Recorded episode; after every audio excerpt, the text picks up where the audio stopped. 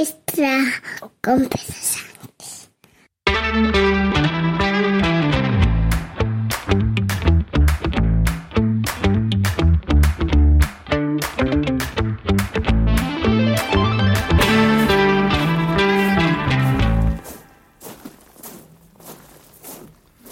Grândola Vila Morena, terra da fraternidade. Ordena. Buenos días, es martes 25 de abril de 2023, capítulo 969 de un podcast sobre mis cosas que en el fondo son las tuyas. Y hoy es efectivamente 25 de abril de 2023. Se van a cumplir mm, algo así como 49 años del golpe de Estado cívico-militar, del golpe de Estado de los, de los claveles, la revolución, la conocida como Revolución de los Claveles, que acabó con el gobierno de Caetano, que había sucedido unos años antes a mm, Salazar, y, rompía de alguna manera con una historia en Portugal de mm, pues prácticamente desde el año 25, 1925, sin elecciones libres. Eso abriría después en Portugal un periodo democrático que todavía hoy viven y que espero que vivan por mucho tiempo, evidentemente. Y, y además de todo eso, eh, permitió también el comienzo de la, de la descolonización, por favor, de la descolonización de Portugal hacia todas sus colonias. Eh, algo que ocurriría después también con la muerte de Franco al año siguiente.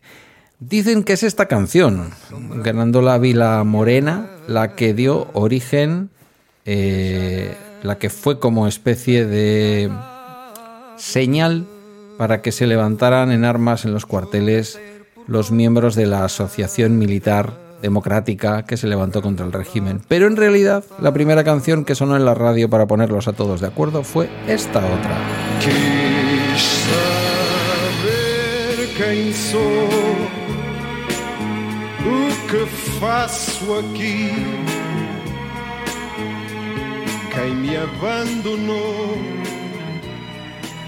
E depois do adeus algo así, ese es el nombre de, la canción, esa es eh, una parte de la historia que no nos han terminado de contar del todo, ¿eh? porque esta canción estaba, bueno, había representado eh, a Portugal en Eurovisión.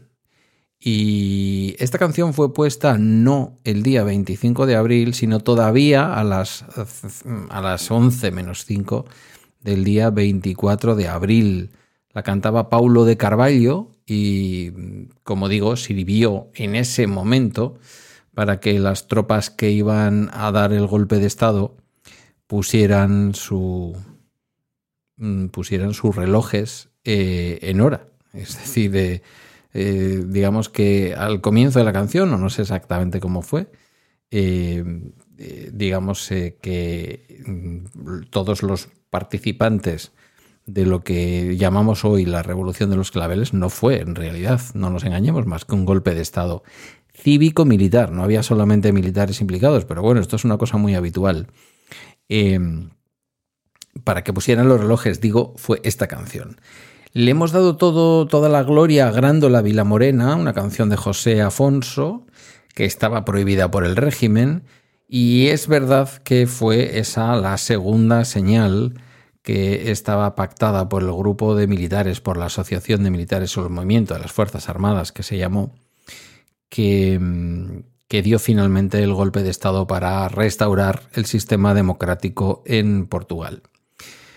Eh, finalmente salió bien, tenemos la imagen y por eso se le ya conoce también a este día de hoy como la revolución de los claveles, tenemos la imagen del pueblo colocando claveles en las eh, en los eh, lo diré eh, en los fusiles bueno en las en los cañones de los fusiles del ejército Como digo, todo aquello acabó con, con una eh, dictadura, con un tiempo oscuro realmente. Fijaos que hay una coincidencia con, con toda Europa, pero también con España. En España, en el año 25, cuando comienza toda esta película de falta de democracia en Portugal, pues también estábamos de aquella manera. Eh, se estaba ya fraguando lo que sería seis años después el periodo republicano, mm, que lo tuvimos, pero en Portugal no llegaron ni a eso, y vivieron, pues eso, desde el año 25 hasta el año 74, sin poder considerarse en ningún momento una, una democracia, digamos, homologable a nivel internacional. Hoy se cumplen 49 años. El año que viene, si no se me olvida, eh, celebraremos juntos aquí los 50 años. Siempre he pensado, más allá de las bromas, que con Portugal formaríamos un estupendo país juntos. Eh, ya veríamos cómo resolvíamos lo de los dos idiomas. Hay países que tienen dos idiomas, como puede pasar, por ejemplo, con, con Bélgica, ¿no? En donde el flamenco y el francés se hablan en distintas partes del país. Mm, alguno podría simplificar pensando que los portugueses podrían ser los gallegos del sur, pero yo quiero pensar que ellos mantendrían una identidad y, aportarían a esa federación ibérica, ¿no? Que en algunos momentos eh, de nuestra historia se ha mencionado de, de, forma seria por parte de algunos políticos, de algunos idealistas, podríamos decir.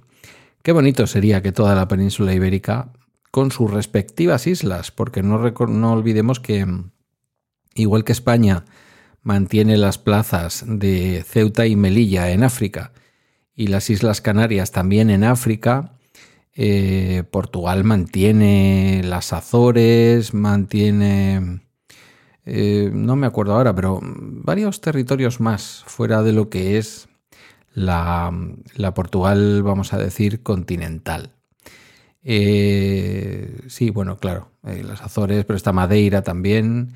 Y no sé ahora cuál es el régimen que mantiene Macao. No sé si Macao sigue siendo territorio portugués allá en Asia o en algún momento ha conseguido su independencia, se me escapa. Por el camino se le quedaron a Portugal, pues Cabo Verde, Mozambique, Angola y algún otro país que se me está escapando. Eh, tenía también su glorioso pasado eh, colonial. Curioso, mm, insisto, en que tanto el final de la dictadura franquista como el final de la dictadura de Salazar y Caetano eh, fueran también el final de nuestros países como países, eh, fundamentalmente, ¿eh? como países que tenían colonias, coloniales. Digo fundamentalmente porque aquí voy a opinar, voy a lanzar una opinión muy poco popular entre mucha gente, si estaremos de acuerdo en que si Gibraltar es español, Ceuta y Melilla mm, están dentro del reino de Marruecos. Otra cosa es que decir esto, pues es un poco, para mucha gente puede ser una falta de respeto. Ya lo siento, ya lo siento. No son solo Ceuta y Melilla, ¿eh? tenemos un montón de pequeñitas plazas que alguna vez he contado en algún otro en algún otro programa. Creo que en el Bala Extra, edición semanal que hacíamos el año pasado para el diario.es, He contado la historia de todas esas plazas, pequeñas islas, islotes, chafarinas, las otras, eh, la isla que está frente a... no me va a salir ahora el nombre, en fin, bueno. Em, nada, islas que están a 150 metros de las playas marroquíes y que son españolas.